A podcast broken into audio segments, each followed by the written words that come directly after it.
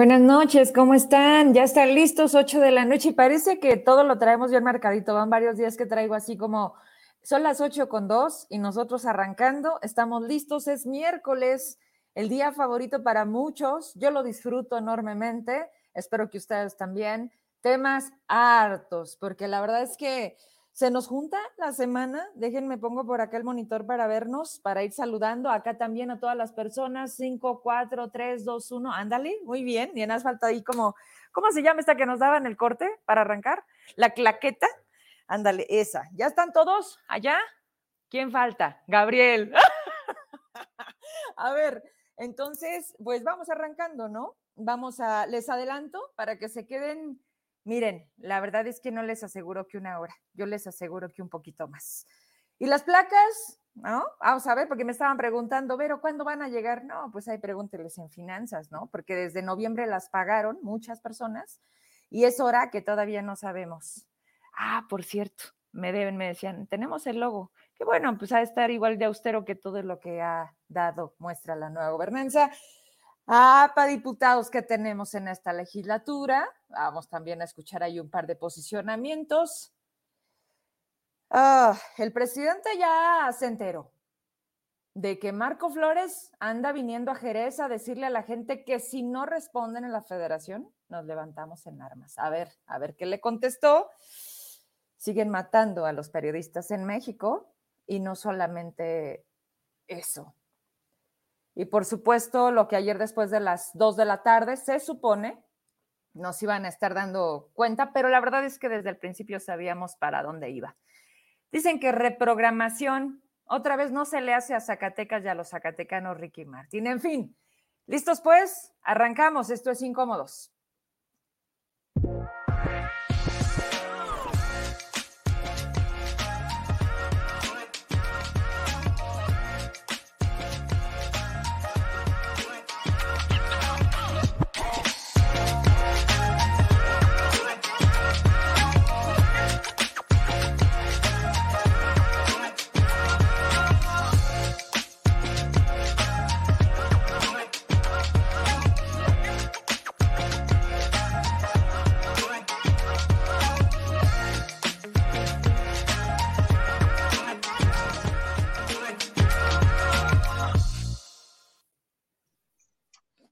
Están? Buenas noches, qué gusto saludarles. Olis, ahora era Norma, Lucy, Gabo. ¿Cómo están? Bien, bien, bien. Bastantes temas. Harto. Oigan, ¿ya tienen listo el mezcal, la cheve, el café, el agua, todo? El tecito. ¿Viste? Ya. A ver, ya, ya vimos.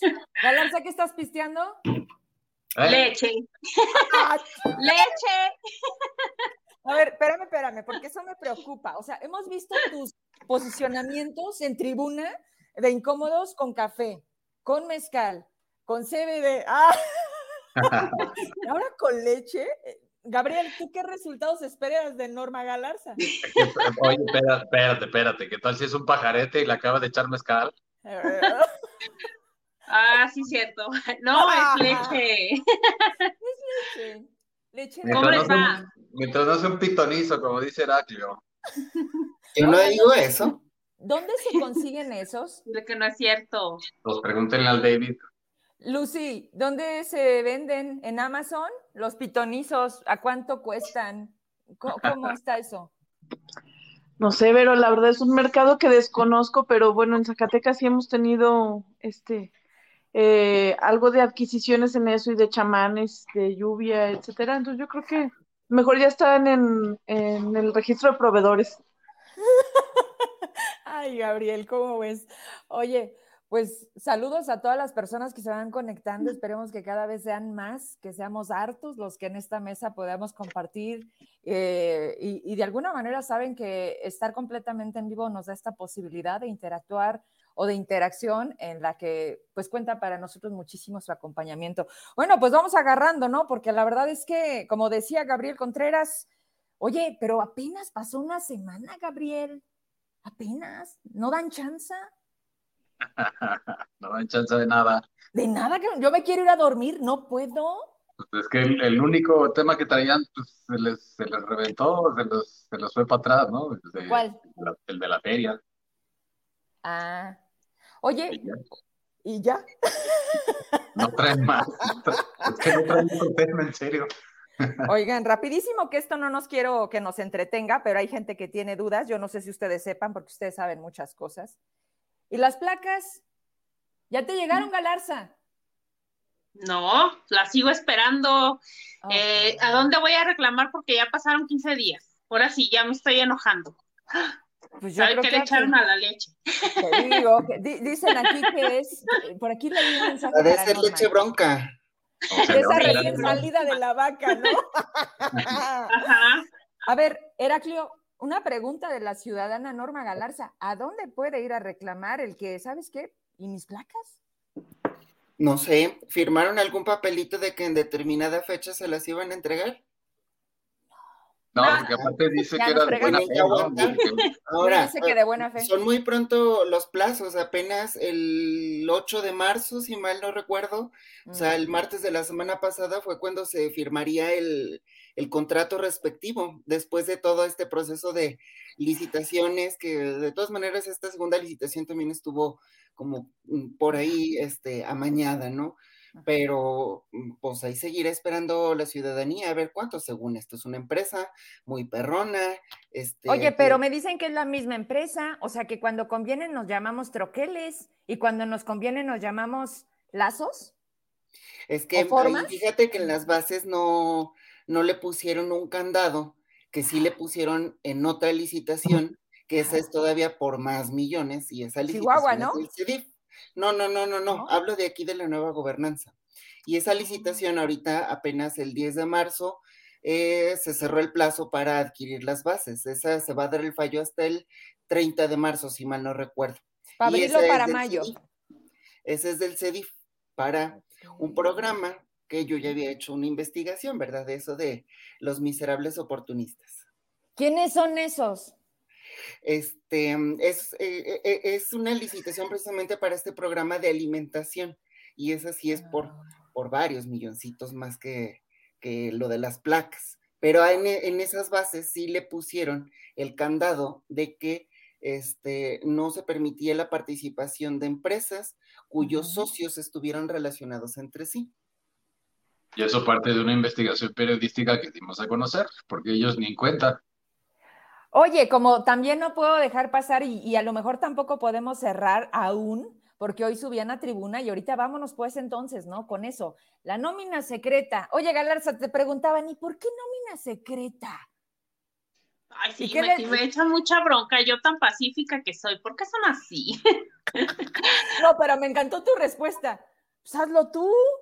Ay, es que la verdad me hacen enojar. Pero es que, fíjate nada más, es muy fácil criticar la chamba. O sea, cuando la hacen es de, ah, pero ¿quién la había hecho? O sea, ¿qué- ¿a quién se le ocurren los temas que hacen de manera individual en la chirimba, en la cueva, en agenda, en la colmena, o cuando se les ocurre hacer equipo y vean lo que sucede?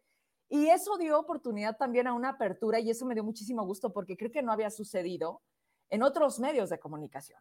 O sea, el tema no fue menor y las entrevistas se hicieron presentes en este entendido de, a ver, Heraclio, a ver, Norma y Gabriel, explíquenos un poco más de la nómina. Vamos, vamos dejándolo porque pues obviamente aquí los tengo, somos nosotros en este programa quienes de alguna manera hemos logrado estos miércoles, eh, pues acaparar la atención, esa es la realidad, de una ciudadanía que ya los espera porque saben lo que pueden escuchar en este programa. Heraclio, ¿qué ha pasado? O vámonos entonces al tema en donde deciden subir a tribuna. Ayer, si no me equivoco, ¿no, Gau? Ayer primero GU, GU este, sube a tribuna, habla de ello, hoy retoma eh, Juan Mendoza. Ajá. ¿Y les parece que arranquemos de ese audio que extraemos? Y entonces hablamos al respecto para que la ciudadanía vaya metiéndose, ¿va? Escuchamos entonces en la mañana en sesión en el Congreso del Estado. Esto era lo que decía el diputado Mendoza al respecto, pues, de la nómina secreta. Pero también es importante decirlo. Ya lo ventilaba el día de ayer el diputado Jehú. El tema grotesco del abuso y del exceso con la nómina dorada que los acatecanos presenciaron. Una nómina que envuelve esa narrativa engañosa de no mentir, de ser honestos, una nómina ofensiva, el haber entregado estímulos que eufemísticamente les llamaban que por responsabilidad en el cargo, responsabilidad de un gabinete mediocre, ausente, que tiene un perfil de jefatura de departamento, premiándoseles con un bono de hasta 130 mil pesos, eso es lo que debe también de revisar a alguien que le gusta hacerle al vivo y al chismosillo y al escandalosillo, al sabueso, debe de revisar eso, ahí hay materia de deshonestidad, de engaño, de abuso y de exceso a la ciudadanía. Ahora resulta, a propósito de lo que decía nuestro diputado José Juan, refiriéndose a la Secretaría del Migrante, secretario del Migrante no existe y se llevó un bonazo de casi 110 mil pesos. Fíjense las contradicciones y lo paradójico, ¿no? Pero dice aquí otro diputado que hay que ser optimistas. El optimismo se funda en resultados debe ser precisamente la medición de resultados y la eficacia lo que tasa un gobierno. No es de optimismo, es de eficacia.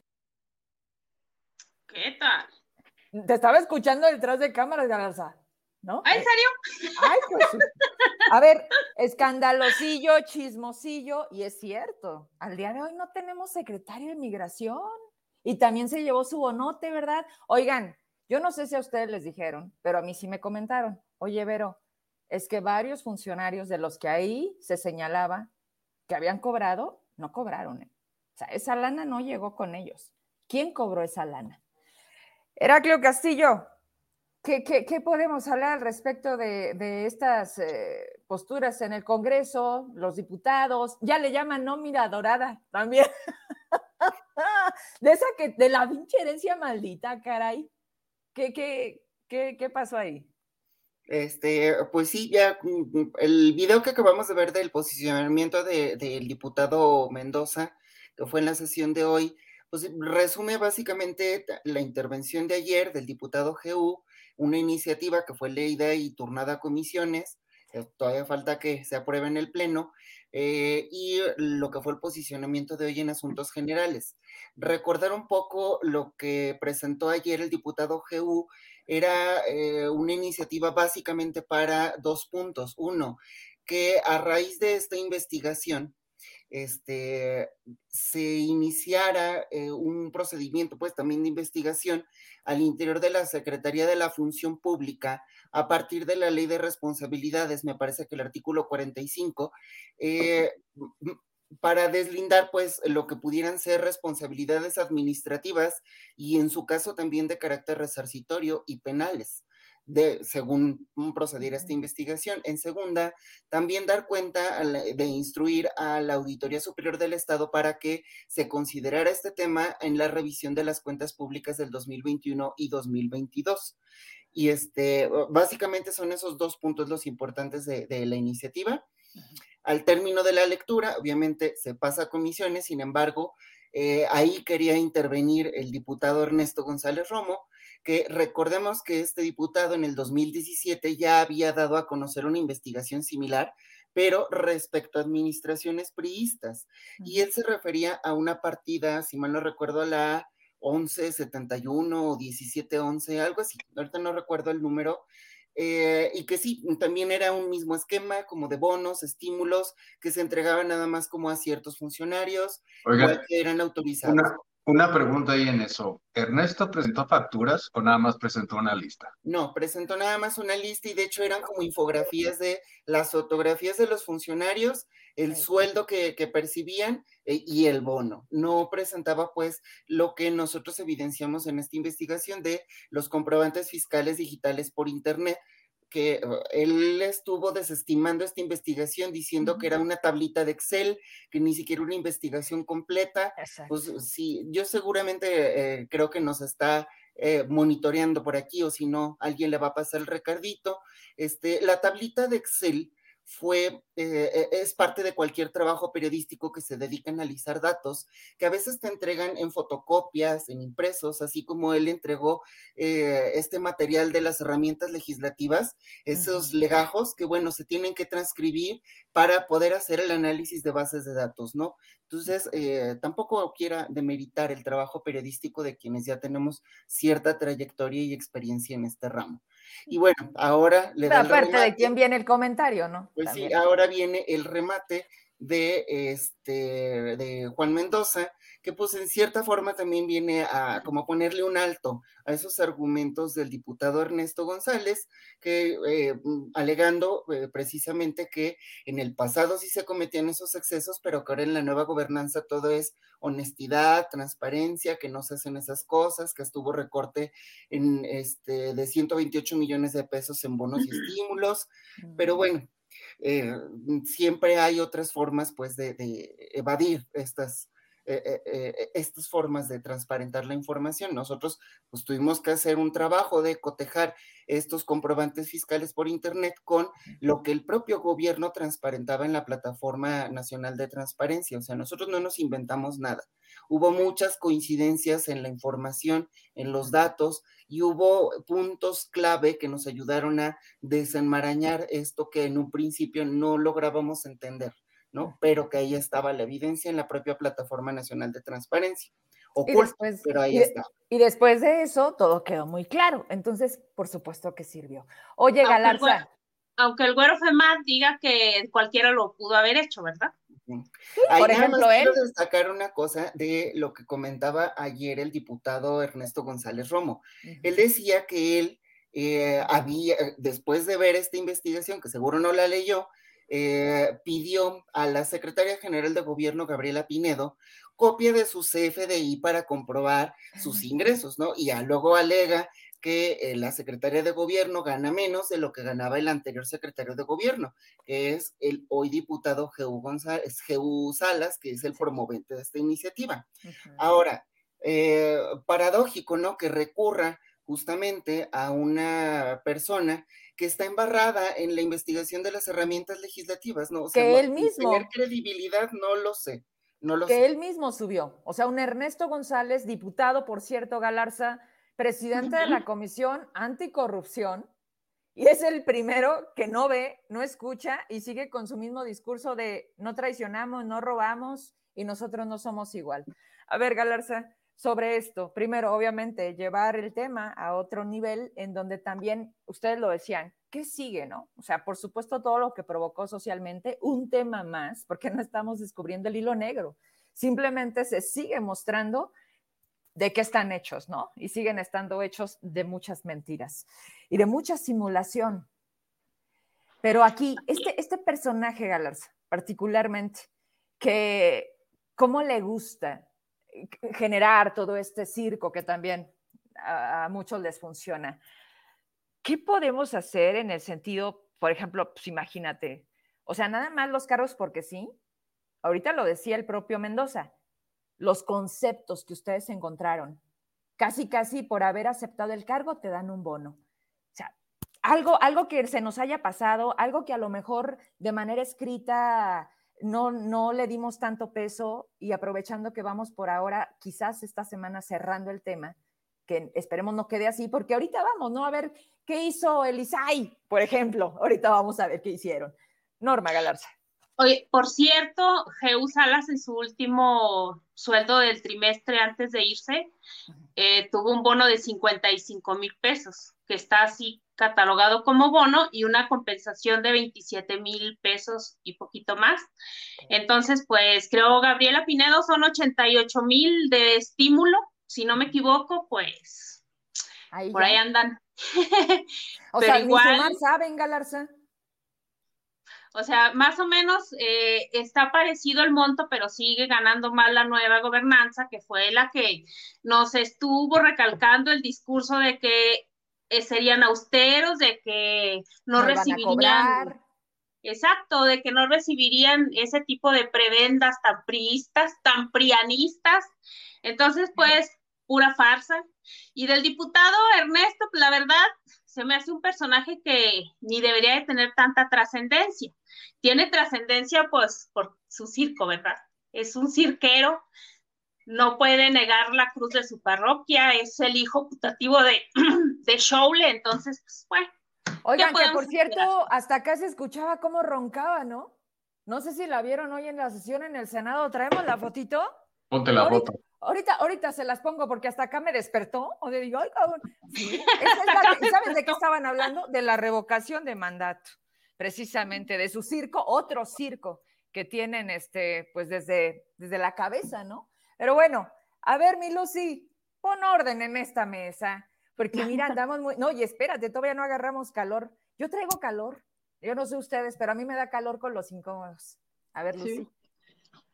Eh, pues justamente creo que em, no esa es el, la lectura que yo le di a, su trabajo periodístico y además este, es una fortuna tener aquí a los autores justamente para, precisar esas cosas.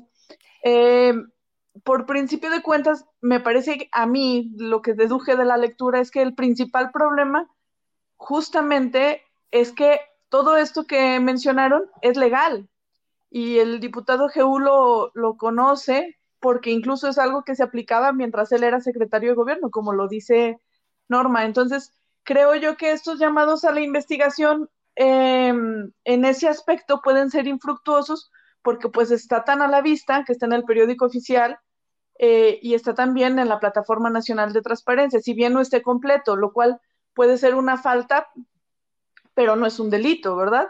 y no significa que no que se esté cometiendo una ilegalidad en ese en ese sentido. Este, me fui, ahí estoy. Perdón. Es que nos fuiste de lado y todos nos fuimos de lado. O sea, a donde vayas, a, donde vaya uno vamos todos, así que Fue la Trotsky, ¿verdad? Fue la Trotsky. no, no, una llamada que estaba recibiendo, pero la desviamos. Espero que no, este, no, no insistan por el momento. Eh, entonces, a mí me parece que si es por ese lado eh, la iniciativa que ya resumía Heraclio, me parece que pues es parte de la pólvora política, pero que legalmente no va a llevar a, mucho. Eh, en todo caso, a lo que deduzco también, la falta está en quien no transparentó, ¿verdad? Que lo tendría que haber publicado, y es una falta, si mal no recuerdo, como de 11 unidades, ¿no? Creo que 14 sí la tenían publicada, algunos no. Y en todo caso, el problema se puede resolver desde el legislativo. Es que realmente, en mi opinión, ese es justo el meollo del asunto, que la ley les permite a los gobernadores decidir a su discreción a quién le dan bonos y sin acreditar, digamos, como ninguna razón. O sea, no hay un tabulador que diga, eh, si se obtiene tal resultado, si se cumple tal meta, entonces hay un bono, sino simplemente si a mí, a criterio de, mi, de, de mí como mandatario estatal, me da la gana darle eh, un bono a tal servidor público, entonces se lo doy. Y eso es un terreno legislativo que yo creo que si tienen interés lo pueden, lo pueden frenar. Por el otro lado, eh, me parece importante destacar la, la investigación, los contrastes con la investigación que ya mencionaban, que hizo, si mal no recuerdo, si el propio Ernesto González Romo, como parte del equipo de, la entonces diputada Soledad Luébano, eh, tenía otro fundamento, porque si mal no recuerdo, eh, efectivamente es del 2017 y justamente es con la ley de transparencia anterior. Estoy incluso mm, en la creencia de que entonces no se publicaban como obligación común lo que ahora sí se publica, que es lo que justamente no está. Entonces su investigación, si mal no recuerdo, incluso llevó como 60 recursos de revisión y estos Excel que mencionaban que publicó, pues son información tal cual que le dio la propia Secretaría de Finanzas, ¿no? Eh, entonces tenía en el corazón, yo creo, otro, otra característica que lo hace de alguna manera incomparable. Además, creo que él investigó años del 2013 al 16 pero pues lo preocupante del asunto es que casi 10 años después el bono sigue existiendo a pesar de los cambios de, administración y también sigue existiendo tan discrecional, al menos eso parece como entonces, ¿no? Entonces, ¿de qué ha servido el paso de los legisladores que en aquel momento lo denunciaban? Eh, y de qué ha servido ¿eh? la llegada al Poder Ejecutivo también de esos mismos personajes. Oye, pero entonces diría una personita, entonces no es ilegal, es inmoral pues que nos digan los autores, pero eso entendí yo. a ver, Contreras, Gabriel.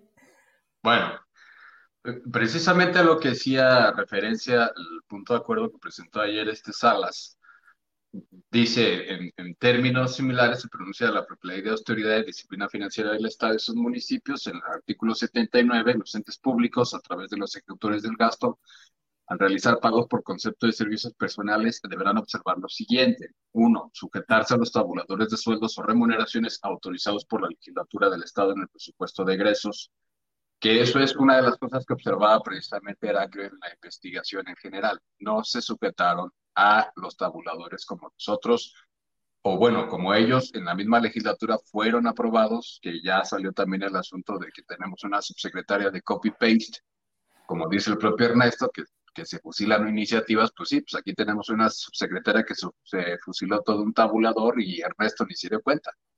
Ni siquiera lo revisó porque tenemos el tabulador del 2021 que ya funcionaba, sí, efectivamente, y eso es lo que platicábamos un poco con Pancho Esparza el lunes y él decía, pues es que son los mismos bonos con Alejandro Tello, sí, son los mismos estímulos, sí y no, sí son los mismos estímulos, pero ahora están más altos. o sea, es la herencia maldita, bendita. Hoy no es, herencia maldita, es herencia lo, que, es lo que retrataba el tal yo, es la bendita herencia maldita. Claro. Esos tabuladores eh, fueron obviamente procesados por la propia legislatura y ahí, pues incluso también a la oposición se le fue. Porque ellos debieron de, eh, al menos tener como cierta presunción, cierta conciencia de que si está un gobierno de austeridad y si ellos se redujeron el presupuesto en tantos millones de pesos, porque los tabuladores seguían con los mismos eh, topes máximos que existían con Tello? ¿Por qué? Porque pues evidentemente no hay una eh, propuesta del gobernador sobre eh, austeridad en su propio gobierno, no hay un proyecto de austeridad como tal, tampoco hay un proyecto de austeridad que nosotros conozcamos como una iniciativa en esta legislatura de sus propias bancadas que tengan que ver o que afectaran precisamente estos estímulos que ya existían. Entonces, bueno, no hay una diferencia sustancial entre el gobierno de Alejandro Tello y el gobierno de David Monreal. La única diferencia es que ahora pagan más. No, pero espérame. A ver, ocultan más. Esto, esto lo hizo todo el quinquenio de, de eh, Tello. Porque estos ya se están sirviendo con la cuchara grande, esa que dijo que habían dejado en las arcas eh, vacías Zacatecas, o sea, los seis meses, es más, en diciembre ya los habían cobrado, estamos hablando de a los tres meses ellos llegaron y dijeron, con permiso, ya llegamos. No, hubo gente que lo cobró con el primer mes. Fíjate nomás. Y, y este, habrá que ver, habrá que investigar eh, ¿Desde cuándo son esos estímulos? Es tan fácil como ver en cada presupuesto de cada año cómo estaban los tabuladores, que ese es el, el, asunto del punto de acuerdo que presenta Jerusalas. Ahora, en lo que dice Ernesto, que registraba hoy Heraclio en su columna precisamente, a mí me llamó la atención una cosa. Ok, si Ernesto platicó con Gaby Pinedo y Gaby Pinedo le presenta precisamente los documentos, ¿por qué Ernesto no transparentó un solo CFDI? Uno solo, porque además él hizo una bomba de conferencia de prensa y, sacó un documento de cinco mil hojas en donde se avienta todas las facturas. Fue a México, a la unidad financiera. Y no fue una investigación periodística, fue el privilegio de información de diputado que fue el que le fue a pedir a la unidad de administración que le facilitaran toda esa información. Él no hizo ninguna investigación. Tal vez un poco lo de Miguel Alonso y volvemos a lo mismo. Él presentó una tablita de datos y hoy se queja de que nosotros presentamos una tablita de datos. Pues como que no leyó las, investigaciones porque allí están los FDI y si Ernesto nos está viendo, con mucho gusto te paso todos los PDF que tenemos con los FDI completos. Y cualquier persona que los necesite, aquí está, ¿eh? aquí los eh. tenemos y ahí van los FDI. Hubo otras informaciones a las que no tuvimos acceso completamente, pero sí investigamos preguntando a algunos funcionarios si habían recibido una cantidad parecida, que es lo que habíamos comentado en el programa pasado, y dijeron, está un poco alto. Digo, sí, sí está un poco más alto, ¿por qué? Porque estamos hablando de ingresos brutos, más prestaciones, más impuestos.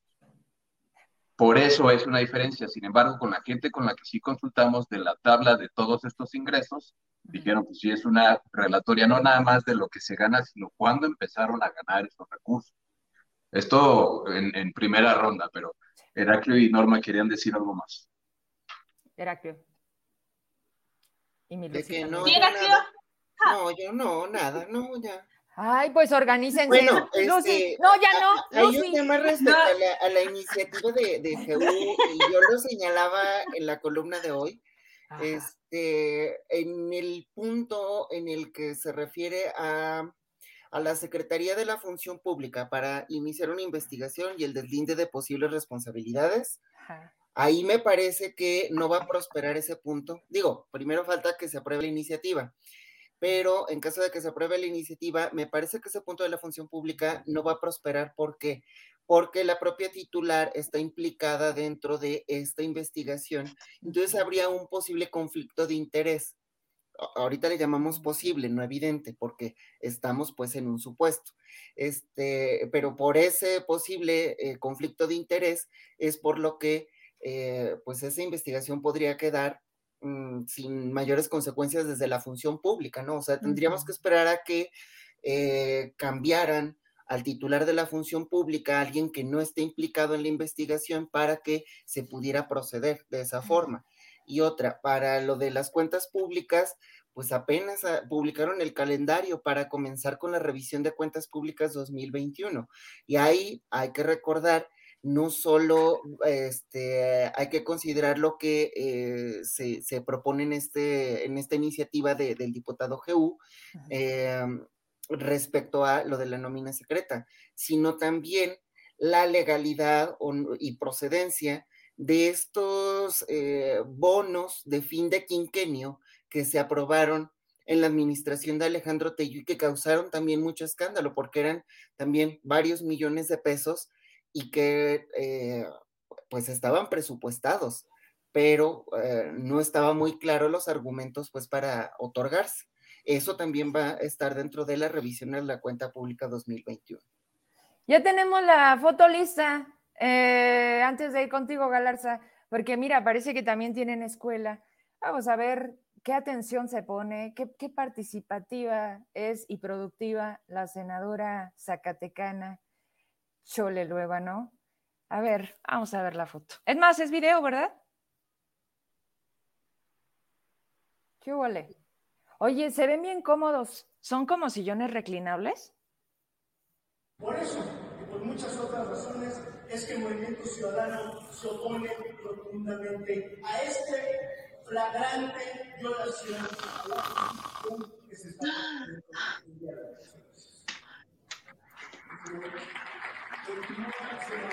bueno, ni los aplausos la levantaron. Ay, mero, gracias. ¿Qué tal?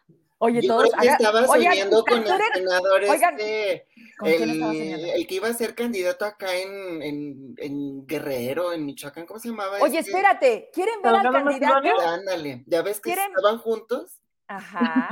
¿Quieren ver al candidato que quiere gobernar Hidalgo? ¿Quieren ver la publicidad? Ahí les va. Esa es la última que mandamos.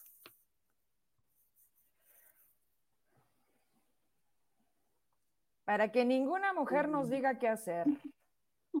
Julio Menchaca, precandidato único. Ah, chinga, único a gobernador. Esos son la esperanza de México. Regresamos a cuadro. Oye, me encantan estas caras porque todos los que nos monitorean, que luego son súper fan del programa, hagan cara de para que capten y luego la manden y nos hagan memes y todo. Gracias, muchas gracias. ¿Cómo ves, Norma Galarza? ¿Para que una mujer no nos mande?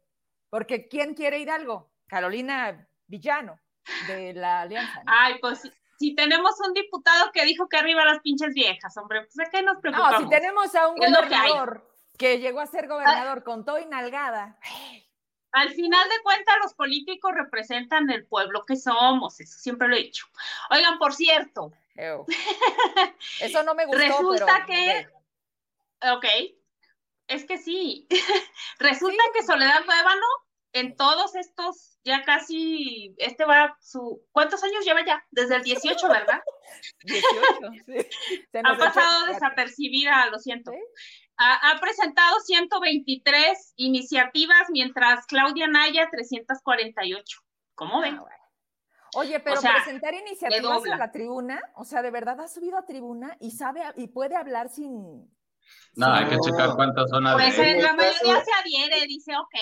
En, la mayoría se adhiere, pero no por eso su nombre. Pero ella como promovente deben ser muy poquitas. Ajá, exactamente. Pero aparte una cosa es presentar la iniciativa y otra todo el trabajo que se tiene que hacer de cabildeo para que esa se apruebe en el pleno. Ah, es muy distinto. Bueno, pues empezando, empezando en comisiones. Esa mujer va a dormir. Bueno, pues oigan, esperen, esperen, déjame. A ver, Galarza. A ver, Galarza. ¿Quién? Es que se no, se me está olvidando un dato. Se me está olvidando un, un, dato. Resulta que en algunos de los salarios que yo chequé, muchos el primer mes eh, cobraron lo mismo que habían cobrado sus antecesores, pero luego se empezaron a aumentar el salario neto. ¿Remember? ¿O no remember? ok. O eso, ¿verdad, qué compañeros? Qué, curiosillos pues que pero, la bronca es que pues no te explican nada, ¿no?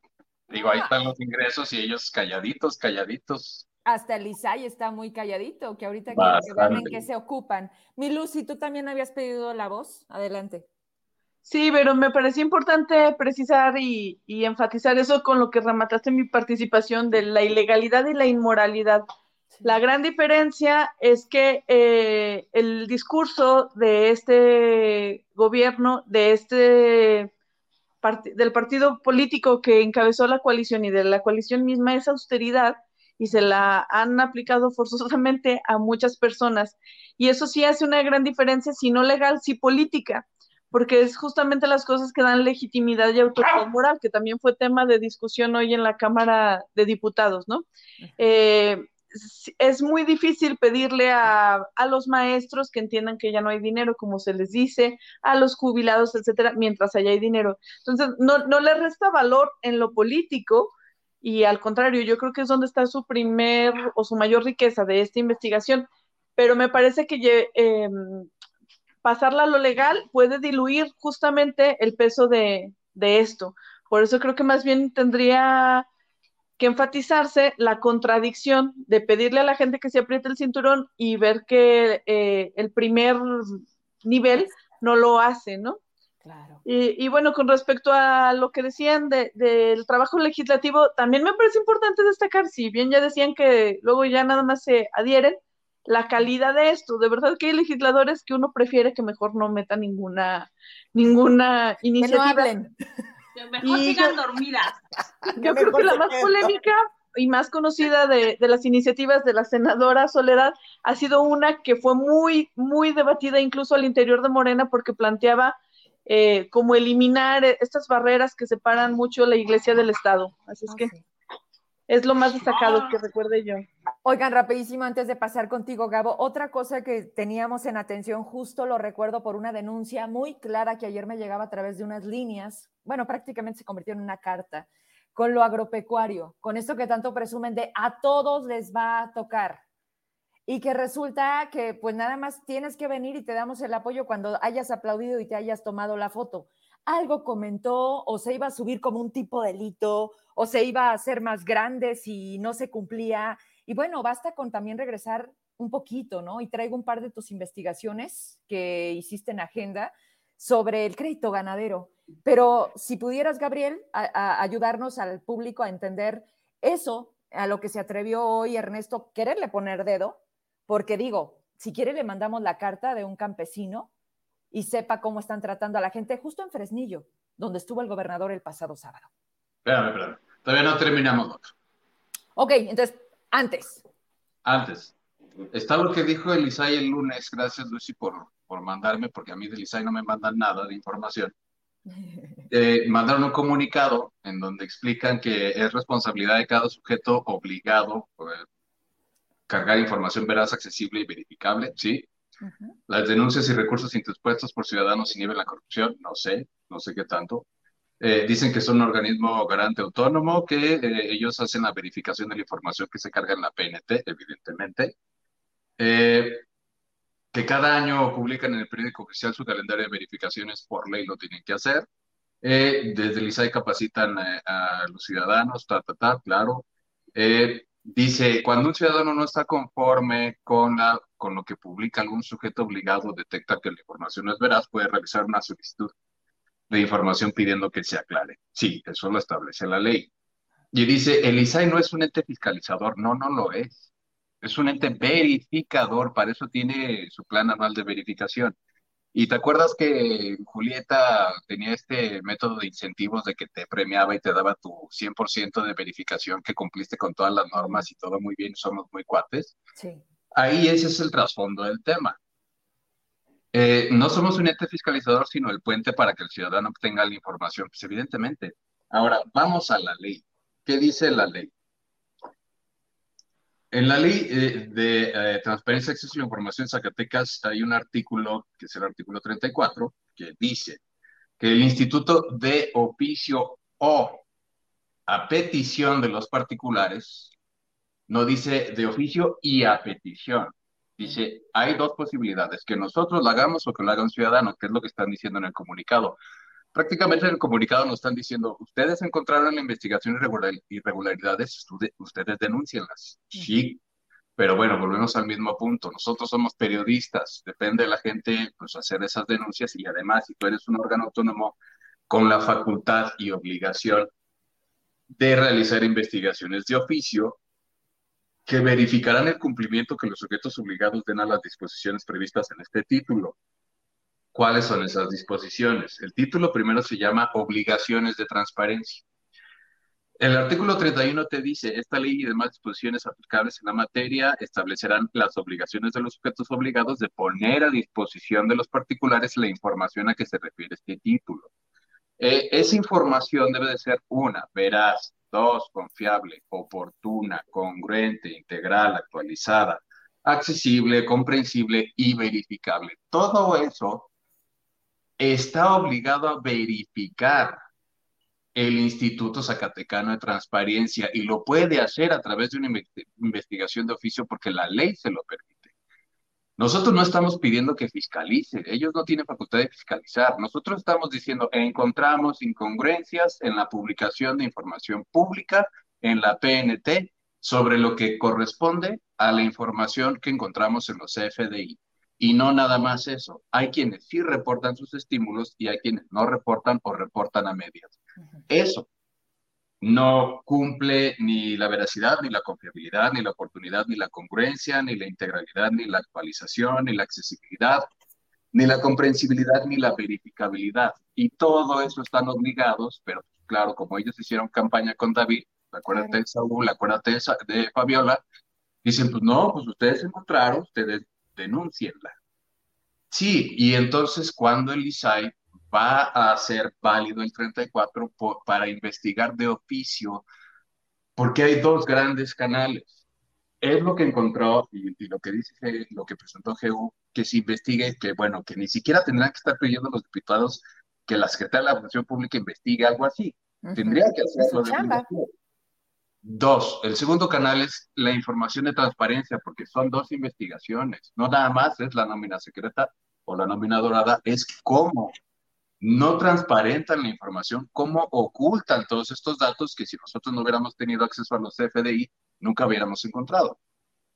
Entonces, lo que hace Lisa es lavarse las manos y dice, pues si tú la encontraste, pues tú ve a las unidades de transparencia, tú ve a los órganos internos de control, que es lo que yo publiqué en una columna el viernes pasado, este, porque el derecho te, te da esa, esa posibilidad, pues claro que me la da, pero a ti también te da la posibilidad como órgano autónomo de ponerte a investigar lo que ya encontramos nosotros. ¿Por qué no lo hacemos por las dos vías? ¿Por qué no denuncia al ciudadano y además investiga el órgano autónomo? Entonces, no confundamos. Aquí no es una situación, yo no estoy pidiendo que fiscalicen. Además, ellos qué van a fiscalizar. Ellos tienen que fiscalizar y presentar sus propios eh, recursos, perdón, sus informes financieros trimestralmente a la legislatura por su órgano interno de control. No se trata de fiscalizar recursos, se trata de fiscalizar o de verificar la información. Y yo me acuerdo mucho a lo que dijo Lucy en el programa pasado, que este es un asunto de buena fe. O sea, la plataforma ya se convirtió en una cosa de buena fe. ¿Por qué? Porque Fabiola, Samuel y Nubia se meten a la plataforma. y dicen, ah, este, pues el sujeto aquí presentó un dato. Y si está el dato, yo cumplo y le pongo un 100% de, de, cumplimiento. No importa que el dato no tenga o no sirvan los, los enlaces a las facturas, que no, sea real. Información, tienes que tener fe en el organismo autónomo, por eso estaban obligados a investigar, no quieren, tienes que tener fe en el en, perdón, en el sujeto obligado que dice, mira, pues yo aquí subí cierta información, aunque la información sea un desmadre, aunque la información no corresponda, aunque la información no tenga que ver, porque ya la contrastamos, está la información. Entonces va Fabiola y, y va Samuel y va Nubia y, no, muy bien, ustedes sí subieron información. Ahí se invitan, esa es su chamba. Perdón, eso es lo más innecesario que, que, que, para lo que debería existir un organismo autónomo. Eso y ahorita vemos también que a qué sí le ponen atención Lucy Medina. Ahora sí que como dicen, ¿verdad? Por alusiones. Este, sí, efectivamente, me parece a mí que ahí es corta la ley en ese sentido. Esto de ser de buena fe es que real, es la parte en la que el ISAI no tiene, pues no tiene dientes suficientes eh, para eso. Y, o depende, ¿no? Depende, ¿no, mi Lucy? Pues yo, la verdad sí creo, veo difícil. Yo he con, con Lucy, nada más para hacer un paréntesis, yo desde hace tiempo he insistido en que se requiere una reforma en esa ley de transparencia de la federal y la local, porque los sujetos obligados transparentan solo lo que quieren transparentar y lo que transparentan no está vinculado con el ejercicio del recurso público. Supongamos que en determinado trimestre se ejercen 10 millones de pesos en contratos en contratos de obras, bienes o servicios, pero en ese trimestre en la plataforma de transparencia solo se, solo se carga un contrato por 1.5 millones de pesos. Ese contrato ya les da un cumplimiento en obligaciones de transparencia, pero la ley no les obliga a transparentar los 10 millones de pesos que se ejercieron en ese trimestre. creo yo que la ley te da los elementos de la sí, está, sí hay esa obligación. Lo que no hay es, creo, la facultad del ISAI, perdón, mis muchachas están muy participativas, este, lo que no hay es la facultad del ISAI para verificar eso, justamente, hasta eh, esa contradicción. Y ahí sí creo yo que necesariamente se hace la, el, valga la redundancia, se hace necesaria la denuncia ciudadana. Eh, que ya mencionaba Gabriel. Sí, escuchaba yo Heraclio en, en un espacio radiofónico con, con, Alonso Chávez y Cristina Velasco hablando de eso y coincidía yo con su diagnóstico, digamos, en eso. Sí falta por pulir en ese aspecto. Y claro que se puede hacer eso y hacer cruces incluso con, con lo que se presenta en la auditoría y en otras, lo que obliga la ley de contabilidad gubernamental, etcétera, pero requiere un trabajo uno más profundo y que también conlleva tiempo no solo de analizar, sino de que se cumplan todos los procesos eh, temporales y de contables para poder llegar a, ese análisis. Pero sí quisiera también precisar que eh, hay unos, además de la ley, hay eh, normatividad como todavía más técnica y más específica sobre cada cosa y entre eso están los lineamientos para las verificaciones y eso sí se debe revisar. Si un enlace no abre, el, si un hipervínculo no abre, eso sí es revisable, verificable por el ISAI y por supuesto obliga a que abra.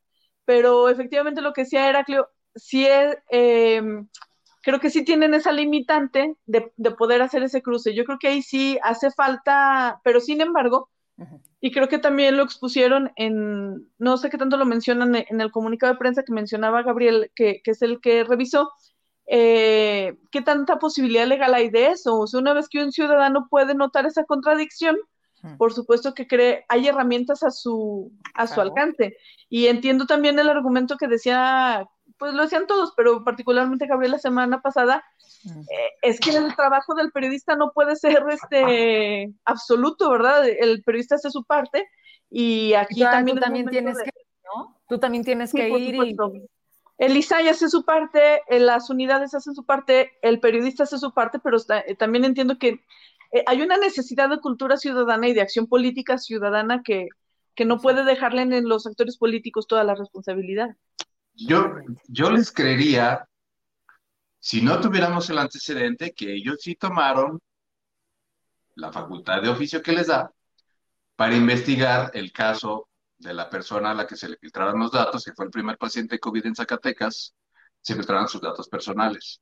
y ellos iniciaron una investigación de oficio con eso. Sí tienen dientes, pero están limitados. Que los dientes no estén muy afilados es otra cosa. Ahora, no confundamos la, la, situación. Yo lo que estoy diciendo que tendrían que haber investigado es por qué unas unidades de transparencia presentan una información y por qué otras unidades de transparencia presentan otra información, que es el mismo sujeto obligado llamado gobierno del Estado. Hasta ahí su, su facultad ahí está. ¿Por qué? Porque nosotros estamos exponiendo que aquí estos sí transparentan, que en este lado estos no transparentan y que en este otro lado estos transparentan a medias o le ponen otro concepto. Entonces, si en esa homologación o, si no se procura esa homologación de los mismos datos, entonces, ¿para qué nos sirve el ISAI? Ahora volvemos a lo mismo. Que la información, y aquí te lo dice la ley, ahí están los dientes, que tienen que verificar que sea veraz, confiable, oportuna, congruente, no es congruente, no es integral, no está actualizada, porque además ni siquiera está, ni siquiera la subieron en la plataforma. Los FDI no salieron de la plataforma, no están en la plataforma por más que tú los busques, los tienes que pedir. No es accesible, por lo tanto, no es comprensible y no es verificable. Esos son los dientes y esos son los dientes que no están utilizando, porque están más ocupados este, festejando cumpleaños o pagando revistas de, de, sociales portadas para que se promocione un, un político como acostumbran en Zacatecas. Como por ejemplo así.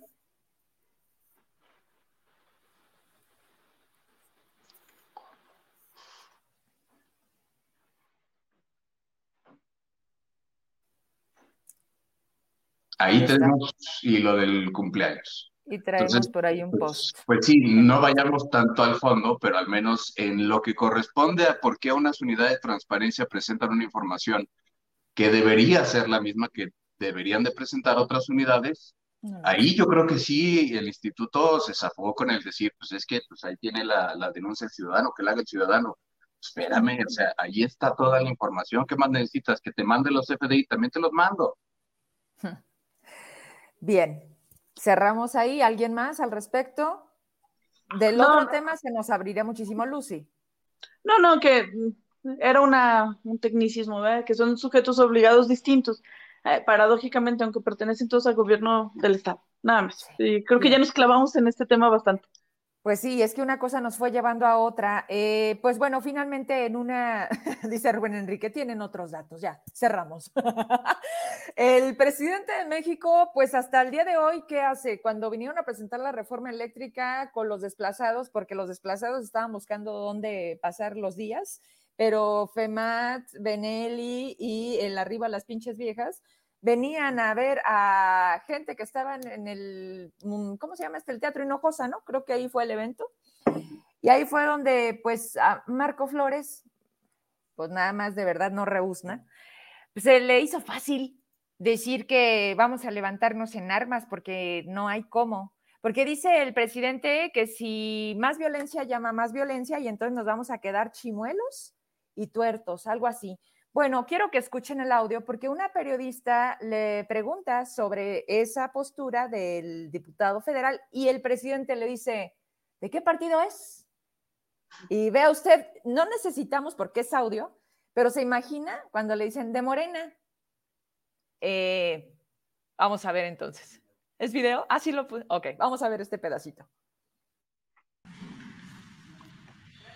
Buen día. Dalila Escobar de Tiempo.tv. Primero preguntarle un asunto que tiene que ver con seguridad, lo que está sucediendo eh, principalmente en Zacatecas, lo que, bueno, pues se ha sabido este tema del desplazamiento forzado de muchísimas familias de comunidades que se están dando eh, de este municipio, que están en, muchos casos se desplazaban, por ejemplo, a la capital y, eh, pues, por ejemplo, estando allá, incluso mucha gente lo que decía es, bueno, pues pensaban que llegaban a un lugar seguro, que es la capital Zacatecas, y muchos se encontraron con que incluso les tocó el tema de los cuerpos en la Plaza de Armas. Otros más incluso llegaron aquí a la Ciudad de México para solicitarle a usted que haya una intervención para evitar que ellos sean pues sacados de sus ranchos que por muchos años, por muchas generaciones han tenido y que ahora están siendo ocupadas por grupos del crimen. De hecho, un diputado federal había mencionado que si no había eh, una intervención eficaz pues por parte del gobierno, eh, se estaría llamando incluso a la población a levantarse en armas. Muchos de ellos, bueno, pues ya ni siquiera están en en estas comunidades.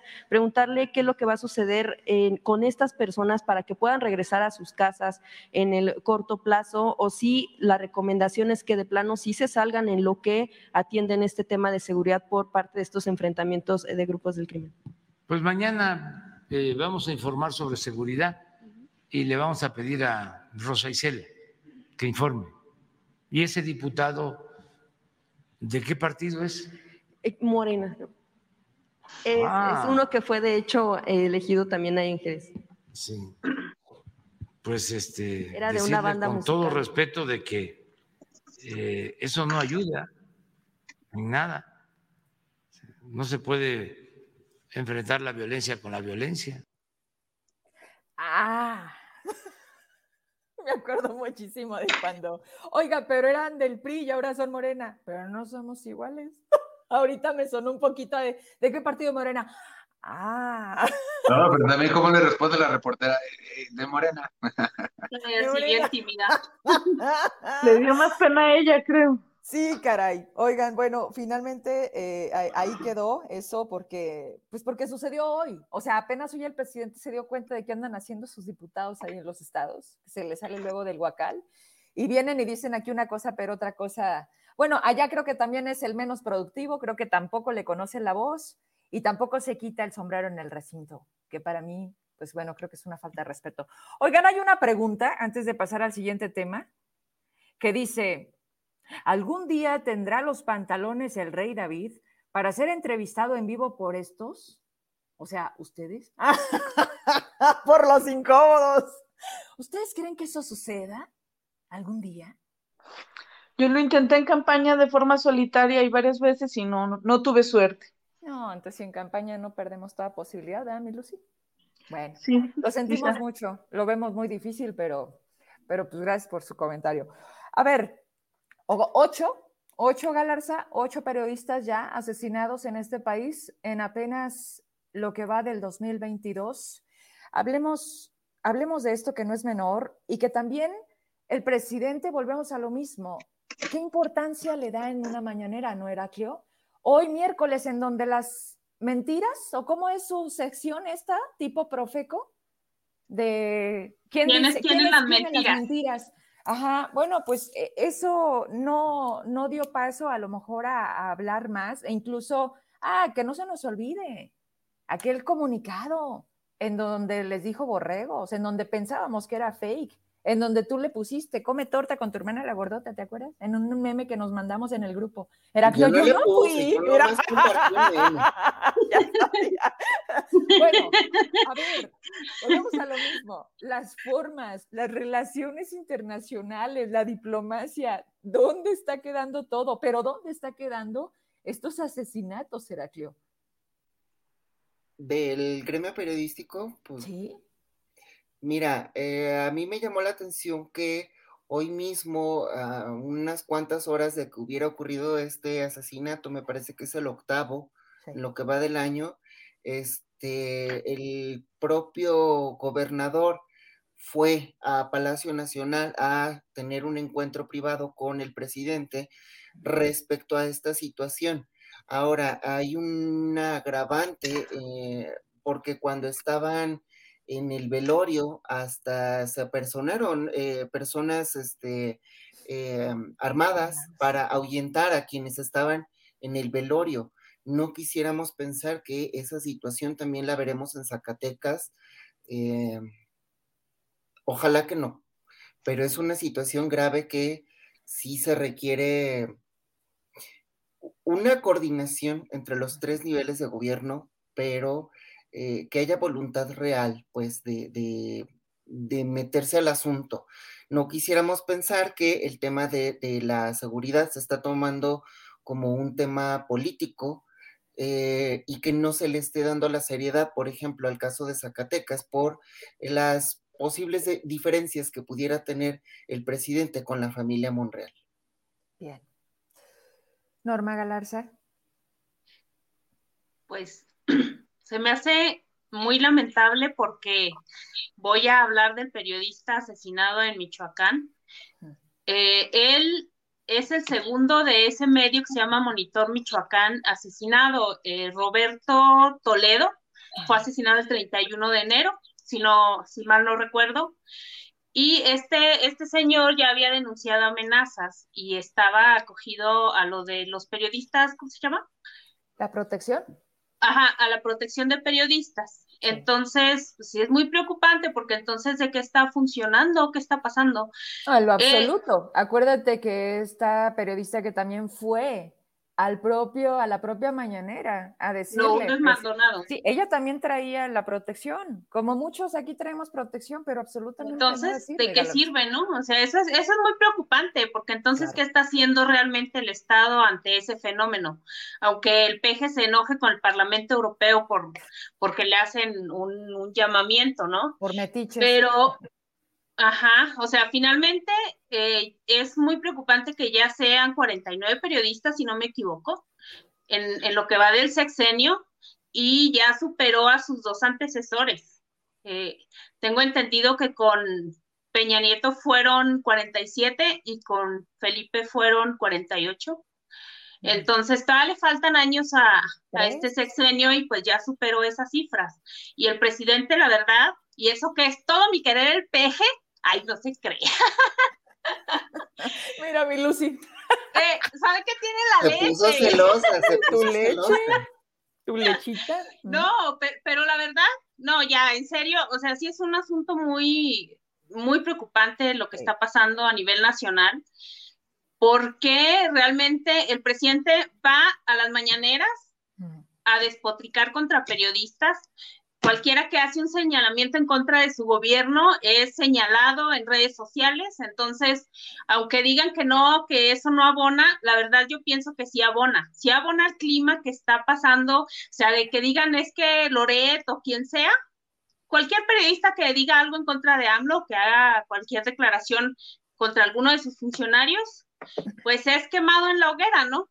Entonces, la verdad sí está muy preocupante y, y es un asunto muy serio que pues aquí en Zacatecas algunos, algunos compañeros se, han empezado a unir para hacer algo después del asesinato de Juan Carlos, pero también hay mucha desunión todavía, entonces pues vamos a, esperar qué, qué medidas se toman. O sea, no, no sé cuál sea igual eh, el paso que tenemos que dar nosotros para que ya pare, porque pues esto parece hasta una burla, ¿no? Lo que pasó en Michoacán, que todavía fueron hombres armados al velorio, o sea, esto ya es, es sobrepasa toda la lógica, creo yo. Y que a los periodistas incluso los están matando en su casa.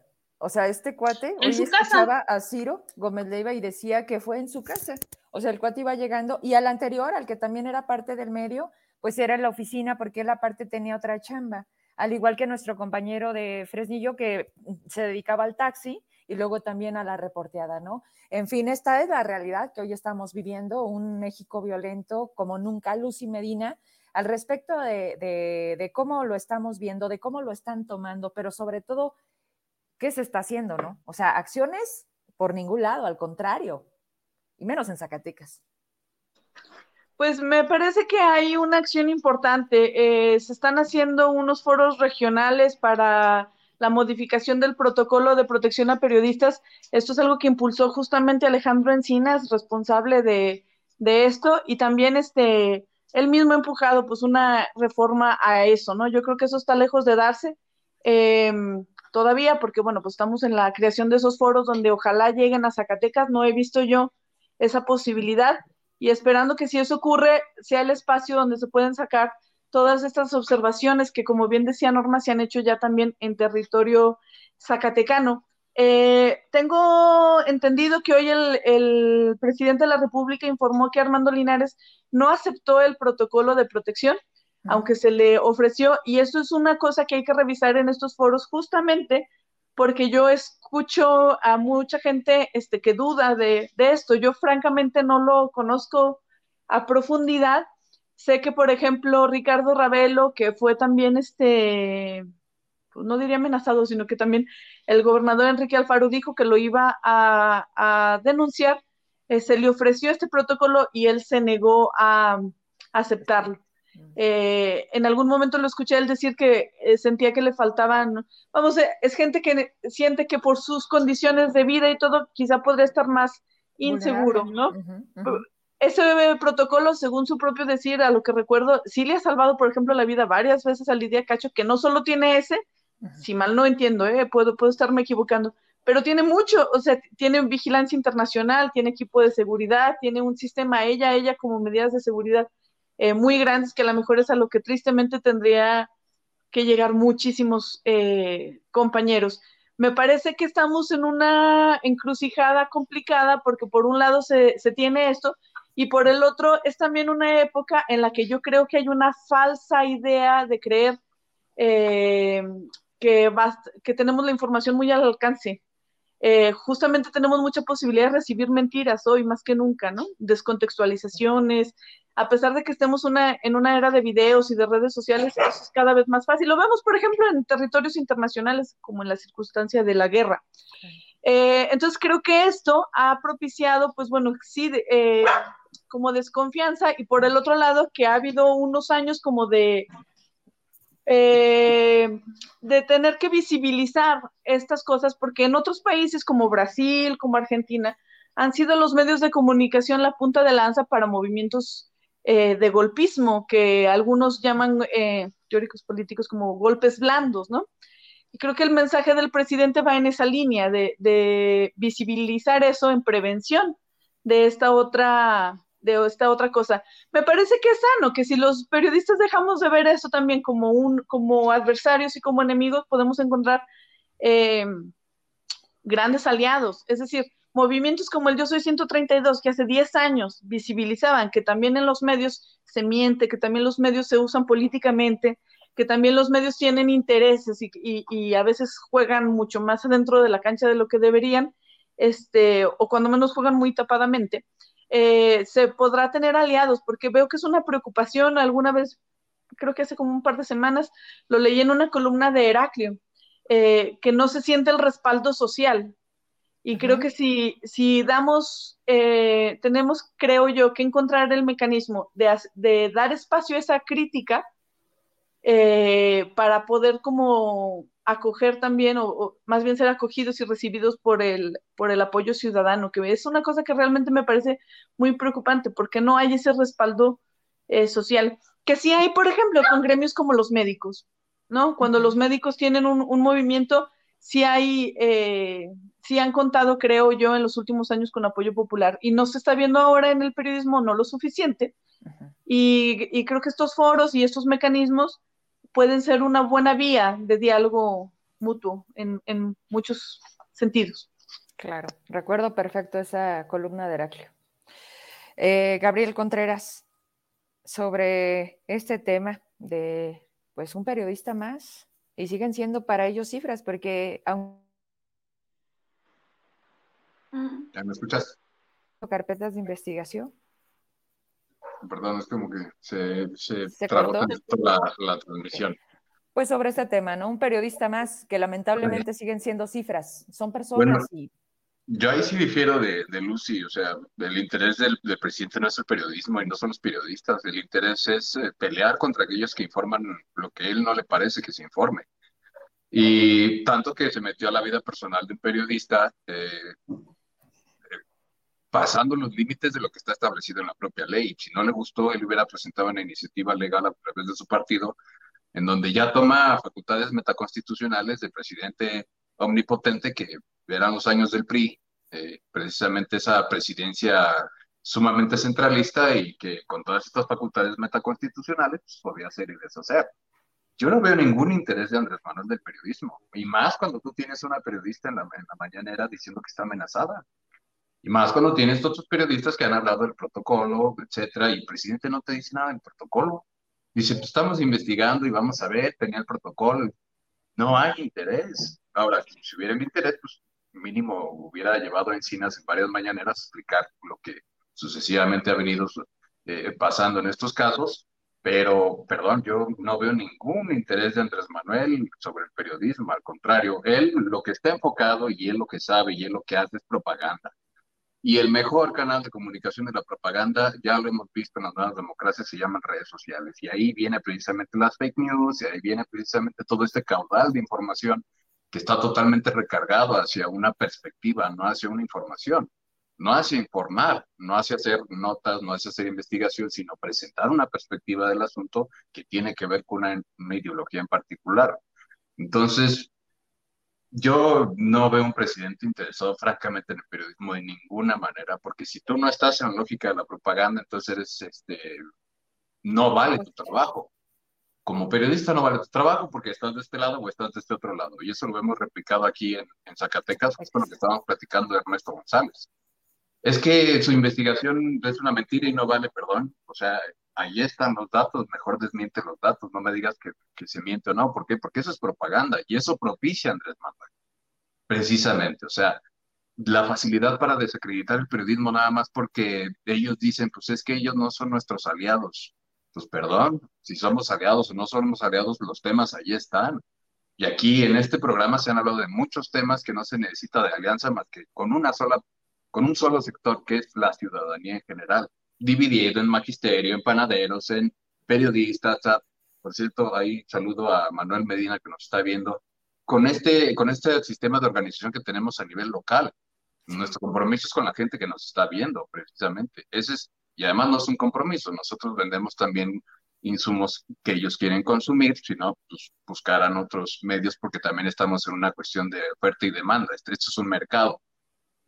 Sin embargo, Creo que hay una buena noticia hoy, que parte de la Suprema Corte de la, de, la Justicia de la Nación, en donde le concede el amparo al periodista Sergio Aguayo, eh, contra una sentencia que lo condenaba un pago de una indemnización de 10 millones de pesos que puso eh, Humberto Moreira por daño moral derivado del ejercicio supuestamente abusivo de la libertad de expresión con motivo de opiniones contenidas en una columna de su autoría como contra el exgobernador de Coahuila.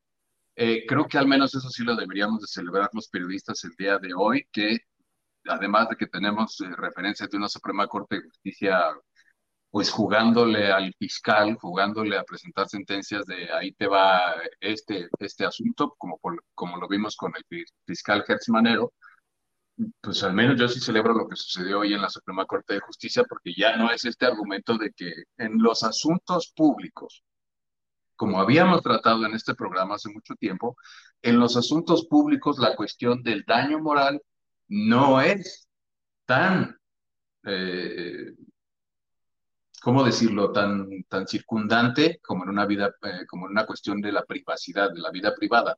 Cuando hay interés público, el daño moral tiene el, el, ejercicio de la libertad de expresión, dice la Suprema Corte de Justicia, y además en otras tesis anteriores, tiene una cierta margen más laxo que tiene que ver con el respeto a la libertad de opinión. Siempre y cuando pues, esa libertad de opinión se va a hacer en, verificación, perdón, información verificable, información veraz, etcétera, etcétera. Vaya, sí hay ciertos límites en esos asuntos y yo insisto en lo mismo. Eh, sí, y además también tenemos una ley de derecho de réplica esa ley de derecho de réplica que por lo visto aquí en Zacatecas no se conoce y a nivel nacional se practica muy poco, que es nuestro mecanismo de comunicación como medio, como medios de comunicación, tanto con la ciudadanía, como con la clase política, con los gobiernos, etcétera. Eh, esto ya, esta sentencia ya lo dijo mucho más en claro y, mucho más en, este antecedente de, a ver, en esta tesis, esto del daño moral ya lo veníamos trabajando constantemente y no es nada más porque un político dice, pues es que voy a denunciar por daño moral. Y mira que aquí en Zacatecas ha pasado mucho desde que yo tengo memoria, ¿no? O sea, Narro una vez dijo que iba a denunciar por daño moral, o sea, Narro. Eh, aquello de los miserables oportunistas y los vamos a denunciar por daño moral y aquello del, del INAI de que pues, es que la información no es falsa, es falsa y nos vamos a a, denunciar por daño moral, vamos a pedir medidas precautorias y también vamos a decir que ellos este, manipulan información, etcétera, etcétera.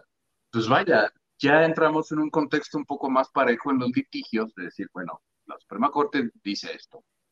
Cuando no se cumplen esos requisitos, para eso existe una ley de derecho de réplica que si no se utiliza, pues bueno, el, el, que se hace de daño pues, renuncia a su derecho. Claro, de defensa, ¿no? en este caso. Pues ah, ahí dejamos esto y hay una pregunta del auditorio que con eso quiero cerrar. Digo, la verdad es que dentro de tantas cosas esto se vuelve no relevante, pero al final del día es dinero, es dinero del erario, es dinero de los zacatecanos ¿Y por cuántas veces ya, Heraclio? ¿Es la tercera, la cuarta, que no se nos hace tener a Ricky Martínez en Zacatecas?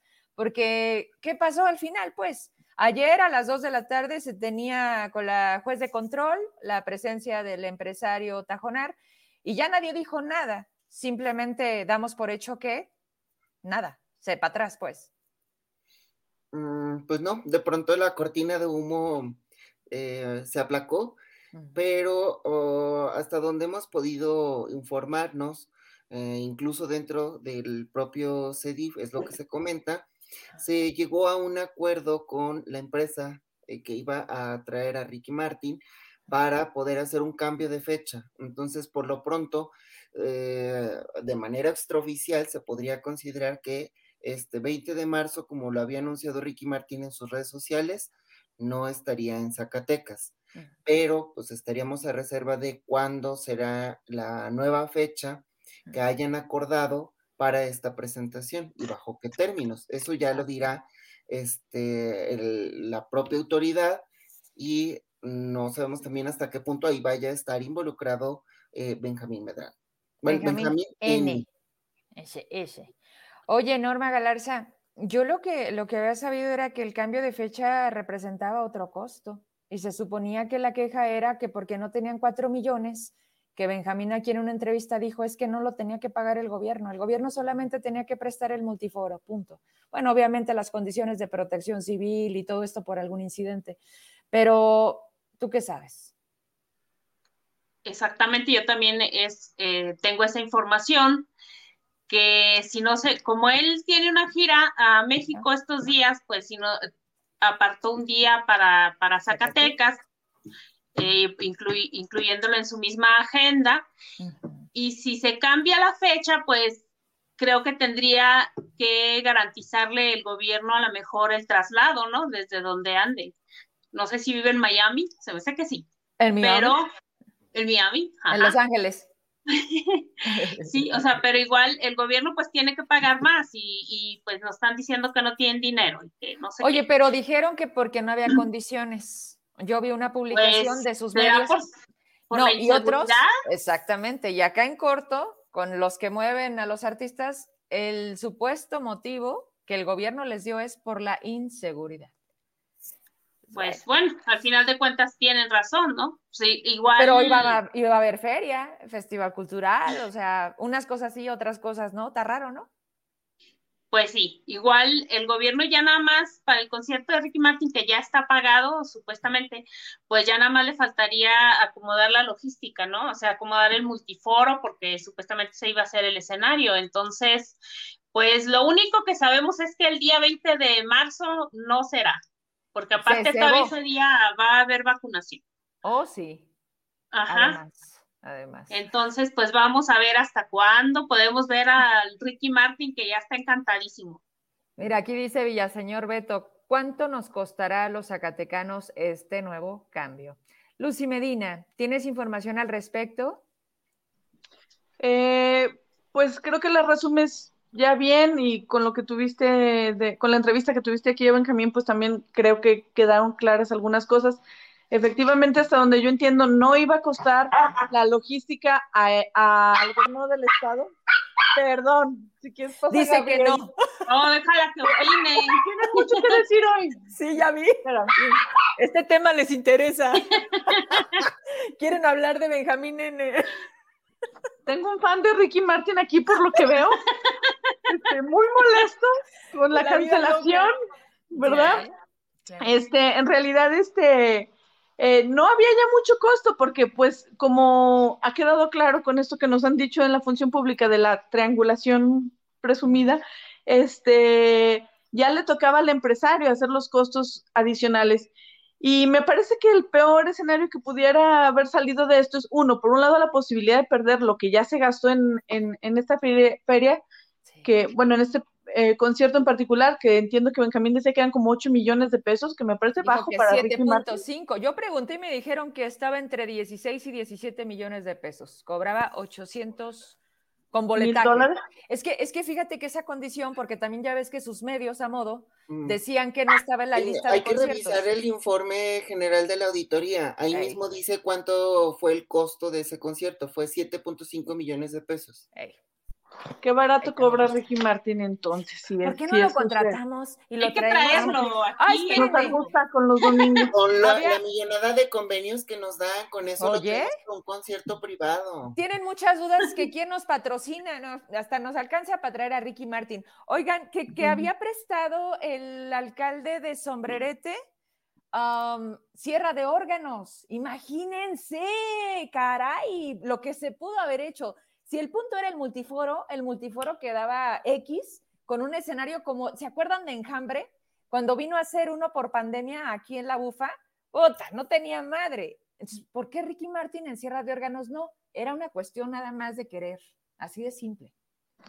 No sé, ¿y qué tanto se pudiera legalmente por el contrato y las necesidades logísticas que pidiera Ricky Martin? Que como decía Norma, pues si se cambia, supongo que implicará traerlo, pero traerlo a él como quiera, ¿verdad? Y además eh, eh, muchas le daremos un contentas. El problema es que son escenarios, bailarines, staff, eh, luces y un gran equipo que seguramente es caro de transportar. Y e, eso es lo que podría generar un costo extra. Quién sabe si, si lo vayamos a pagar.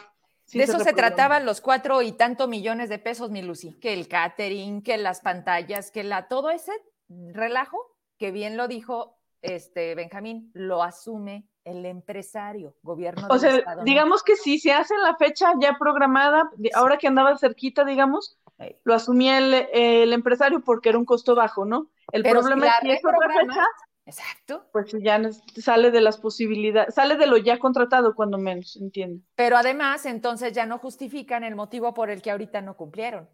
Si el punto era la lana, Gabriel, Lucy, Norma, Heraclio, pues van a volver a pagar. O sea, al ratito nos vamos a dar cuenta, van a ver. Pero bueno.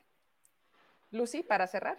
Sí, perdón, y si es el argumento va a ser de la inseguridad, me parece que es un poco darse un balazo en el pie, porque por un lado se va a llamar, como es natural y como es una obligación del Estado, a promover el turismo, a reactivar la economía, etcétera, y decir desde el propio Estado que hay razones de seguridad para evitar esto, me parece que desanima todo y da un mensaje contrario a lo que se ha querido manejar en los últimos días al hablar de reactivación económica. Sí, caray.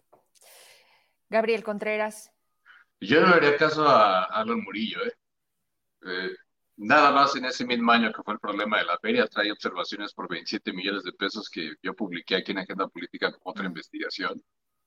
Eh, una de esas, eh, pues sí está preocupante y le vale, y él salió a medios de comunicación a defender el nombramiento que le había dado a su concuño Jaime Arturo Viedma de Señas, otro periodista de Sombrerete.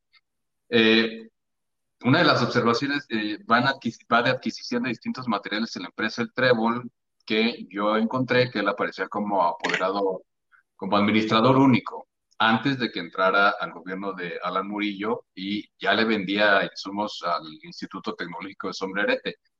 Y ahí en 2017, en 2019, perdón, vendió un millón treinta y siete mil pesos de materiales a, Alan Murillo, a su propio patrón, entre otras linduras de compras fantasmas. Entonces, yo sí le diría a Benjamín, sombrerete no, y si van a sombrerete no le dejen la feria no le dejen el a Alan Murillo, porque la verdad sí trae un desmadre ahí muy, muy Porque le, va a vender las luces a, Ricky Martin.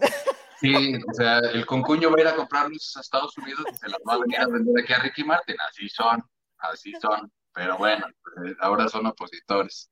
Bueno. De lo de, de, lo de Benjamín, yo estoy completamente de acuerdo con Heraclio. Es la cuestión del dictamen que hizo ya la auditoría. Hubo ahí eh, observaciones de distintos puntos. Yo encontré, hice las sumas de lo que llegó a solventarse, que fueron alrededor de 45 millones de pesos, pero lo que más me llamó la atención en ese dictamen es que precisamente ahí en la primera parte, en la primera observación, lo que explica y, lo que hace que pierda todo sentido la denuncia de Umbelina N es que el patronato y el comité organizador, vaya, que son, que es un cuerpo colegiado, es el que le da el nombramiento a Benjamín Medrano.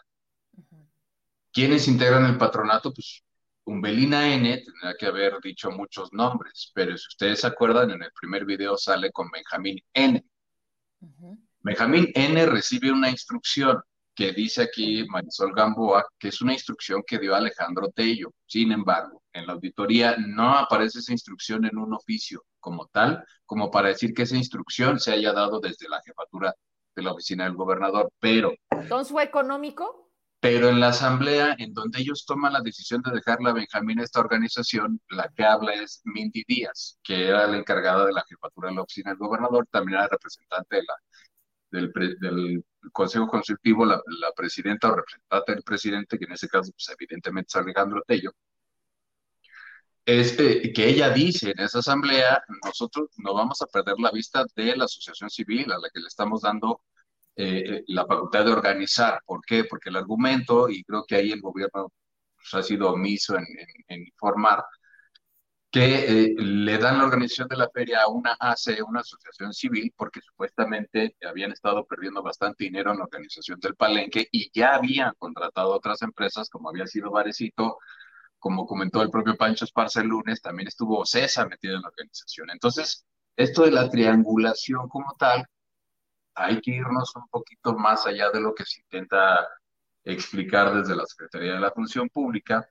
Y creo que con eso, desde el primer argumento, ya deja de tener mucho sentido, porque entonces no tiene lógica que aparezca el nombre de Benjamín N como un distractor, más que sea un, un distractor, evidentemente, como una triangulación de 60 millones. ¿Por qué? Porque él no trianguló nada. A él el patronato le da la indicación de organizar o ser el coordinador general del comité ejecutivo, no sé cómo se llame bien, eh, y a su vez presentarle esos 60 millones de pesos a la asociación civil que este, dicen, pues es que es una asociación civil que, acaba de, que acababa de nacer, ¿no? También le prestó servicios al CEDIF en, lo del Día del Migrante en la Ciudad de México y el, Día de las Madres. Entonces tiene un antecedente, será mucho, será poco, pero, estaba en ese antecedente. Ahora, ¿por qué digo que ahí es donde se desestima todo? Porque Benjamín es el patronato. Benjamín nada más recibe el nombramiento, entonces, ¿por qué no hablan de patronato? Ahí es donde digo yo, si Umbelina quiere romper el pacto, pues ya sabemos que hay pacto, pues ya le bajaron a la cortina de humo, como dice Heraclio, porque ya es empezar a tocar terreno pantanoso y hasta donde yo entiendo ese pacto, David está muy metido y créeme que no quieren romper ese pacto, ¿eh? porque ahí sí se van todos con todo y todo. Así es. Entonces, pues ahí se les acabó la cortina de humo. Eh, creo que tú obtuviste un poquito de información, Vero, de lo que estaba sucediendo, que era que ah, evidentemente una parte del gobierno dice que sí, que esos 4.3 millones de pesos están en litigio como tal, y esos 4.3 no son, no corresponden nada más a Ricky Martin como lo hicieron ver los aplaudidores. Esos 4.3, un millón es para Morat, creo que se llama, y otros 200 mil pesos para los socios del ritmo y no sé qué, y el restante eran las dos partidas que se habían dado por eh, ciertos requisitos que había presentado Ricky Martin. Entonces, ni siquiera tienen la información muy, muy clara, ¿no? Entonces, pues bueno, eh, hasta ahí yo creo que ya, ya, ya se acabó la cortina de humo, no creo que les dé para nada más. Y por lo que tenemos entendido, por lo que tú también tienes ahí de información, pues lo que va a pasar es que van a diferir el concierto y va a pasar en 2022. Pero, pero no va a costar lo mismo. Y Carlos Ferrer está preguntando, ¿y sus 20 pesos? ¿Quién le va a regresar a la gente sus 20 pesos? El gobierno del estado escupió para arriba. Quiero que vean esto, sale de una revista. Fíjense lo que dice. Esto cuesta, al menos eso dice. Ricky Martin, gracias por la información. Pero fíjense en el dato. Dice, ¿cuánto cobra Ricky Martin por un concierto? Según empresarios de la industria musical, Ricky Martin pedía más de 700 mil dólares por concierto. Pues estamos hablando de 16, 17 millones, ¿no? Más 14, 7, 2, 14, 14 millones de pesos. Después de la pandemia, va por más. Yo lo único que digo es, esta reprogramación, este hoy no, señor. Hoy no, ¿por qué? Porque el gobierno del estado no quiso. O sea, ese es, la, ese es el punto. Había, esto fue por la pandemia. La pandemia, la pandemia y no haberle cumplido con el pago, que también Benjamín en la, en la entrevista dijo, nos faltaba un millón de pesos. Le dijimos, aquí te los pagamos. No sé si se fijaron en eso. Que le dije, ah, caray, ¿cómo le iban a hacer para pagárselo? Ah, porque se lo iban a pagar en efectivo. Eso indignó al artista. Ese no era el acuerdo. Pues sí, pues si no, imagínate que en una bolsita, porque me dicen que a los Cumbia Kings sí les juntaron una bolsita. Cumbia Kings, porque también sus medios este, a modo decían que no se nos olvidara Osuna. No, Cumbia Kings suplió a Osuna y se los trajeron porque era lo que encontraron cerquita en Monterrey y estaban disponibles. Y les pagaron mucho, mucho después de tiempo. Eso es otro tema. Pero nada más para dejar cosas claras, porque luego como si hicieran falta, ¿no? Pero a lo mejor lo que podrían explicar ahí, no sé, o sea, es que esto que tú acabas de publicar, o sea, son 14 millones, bueno, 16 millones de pesos más o menos a precio de dólar. Y viene a Zacatecas un concierto de 7 millones y no le gusta que le paguen en efectivo.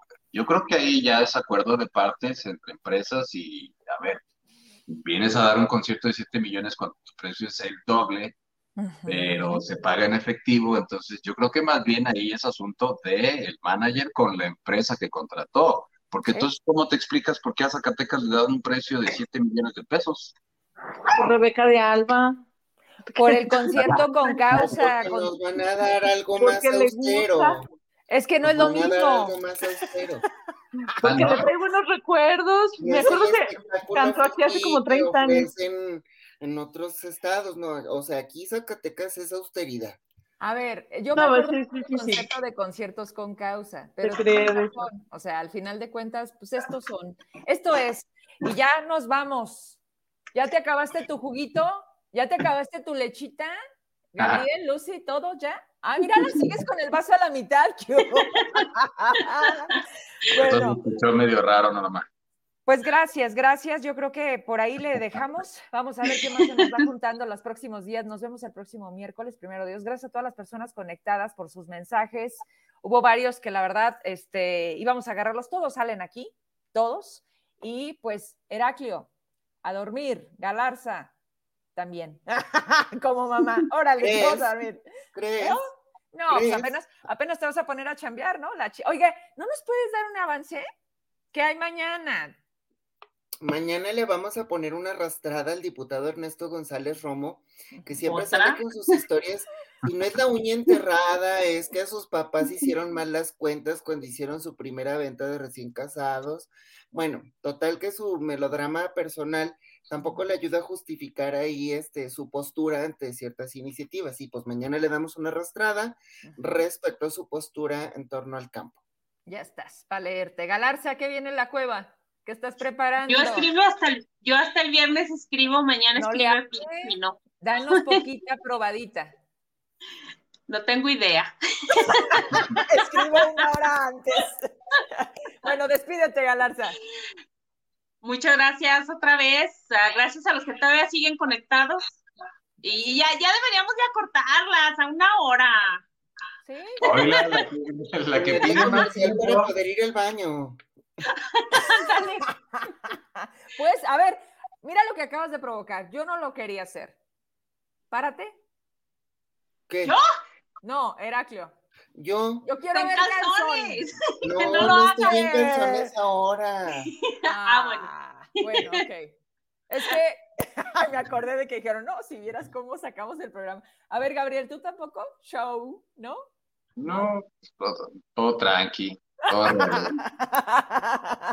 bueno, gracias. Ya al rato, hasta vamos a cambiar las cervezas por, por leche, dice Norma. Leche, por favor, ya, es que... Y además ya, ya quiere cortar el programa una hora, cuando era la que se quedaba el último. No, no quería leer mensajes. No, Oye, Gabriel está es como... Que, déjenles cuento qué pasó. ¿Ya ves? ¿Ya ves? Eres igual de bipolar, él me da mucha tristeza, pero estoy bien contento. ¿qué pasa, No, no, miren, déjenles cuento la verdad. Me tomé bastante CBD, entonces me di un chingo de sueño y dije, bueno, dice que la leche es que eh, sirve para el veneno, ¿no? y que creen que no. Tengo sueño. Ahora sí que su lechita y a dormir. Su lechita y a dormir. Te dejamos pues, Galarza. Gracias, ¿eh? Gracias. gracias a ustedes. Adiós. Lucy Medina, ¿con qué te despides? ¿O, qué viene para la colmena? ¿Qué, traes ahí que puedas compartirnos? No, pero como saben, nosotros estamos, la verdad, con, con batería baja ahí por razones personales.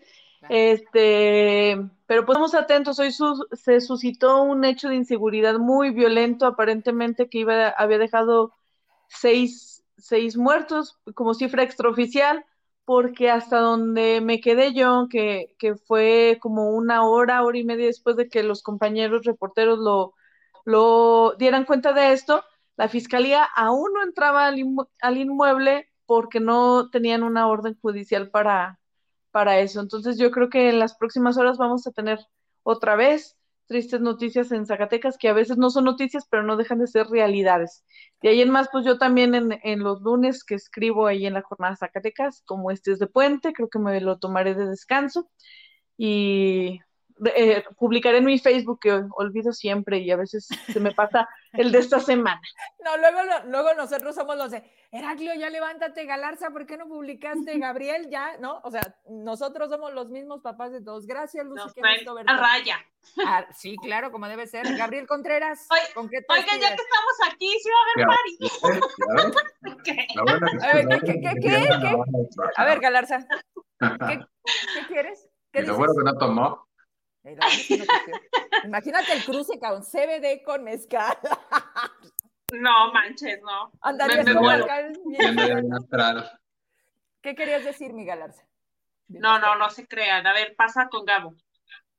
No, no, ahora, no, no, ahora tú. Ahora dices, ahora dices. ¿O tú qué opinas, Galarza? Y que, que vamos organizando una carnita asada. Ya quedamos que sí, que gracias a Dios es puente, yay. Sí, la carnita Ay, asada, segurísimo que sí. Eso era todo. Sí, sí lo hacemos. Gabriel, la traía pendiente. ¿Con qué te despides? Eh, pues fíjate que me llamó mucho la atención lo que dijo el peje en la mañana, nada más que ya no alcanzó a aparecer en todo el video, pero está, está curioso y está chido que él diga, pues es que es una obligación del Estado. Y pues aquí que dice don David, no, pues es que es una obligación de todos. O sea, qué curioso que ni siquiera entre la propia línea de mando de acuerdo. de acuerdo. Y pues yo creo que por eso cuando van los, los desplazados allá a México le dicen, no, pues que lo resuelva quien lo tiene que resolver, efectivamente.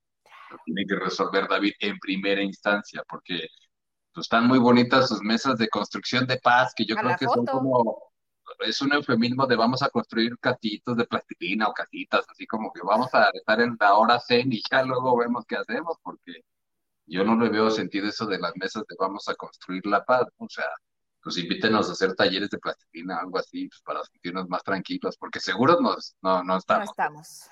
Y yo creo que es eso, sí hay que reflexionar mucho en cómo el peje no, no rehuye la responsabilidad y si dice, a ver, pues esa es una situación de Estado, no se trata de violencia con violencia, como dice Marco Flores, es una responsabilidad del Estado. Y aquí David, pues como no sabe qué hacer y no encuentra brujos ni pitonizos, pues, pues, es que es una responsabilidad de todos y cuide a sus niños y fíjese dónde andan. Y, y al mismo tiempo te dicen, es que es el neoliberalismo y como el cepillo es que ya llega un momento donde el poder se agota y oye, pues sí, pero realmente yo no veo ningún cambio, ninguna propuesta, ninguna modificación y pues creo que con programas sociales no van a sacar adelante todo esto. No, pero ya lo ha dicho don David. Ayúdenme. Vámonos pues. Me siento muy triste. Ni hablar. Gracias, qué gusto saludarlos. Ya déjalo, Gabriel. que descansen.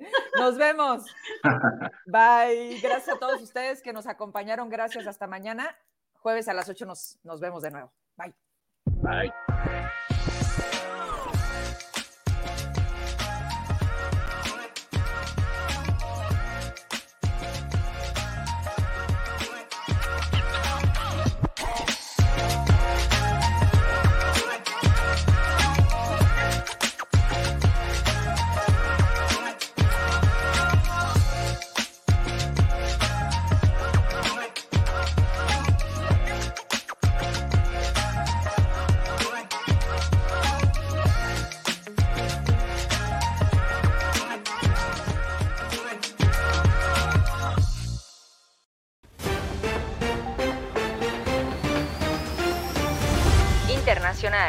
Rusia sobrevivió a las sanciones económicas de Occidente. Putin aseguró que Rusia sobrevivió al Blitzberg económico. Sin embargo, el mandatario ruso admitió que las sanciones provocarán un aumento temporal de inflación y desempleo. Nacionales. México recupera pieza arqueológica en Austria. Un coleccionista austriaco entregó un fragmento de una columna que habría sido extraído del sitio arqueológico de Santa Rosa Senpac en Campeche. Las Secretarías de Cultura y Relaciones Exteriores informaron que el profesor Karl Herbert Meyer, un reconocido mesoamericanista austriaco, intercedería en la devolución. Locales. La Madre Tierra le dio un segundo aviso a David Monreal. Todo indica que el socavón del año pasado dañó un edificio que se aferró al mesón de Jovito para mantenerse a flote. Protección Civil del Ayuntamiento y Obras Públicas del Gobierno Estatal ya empezaron a trabajar, pero no hayan por dónde empezar.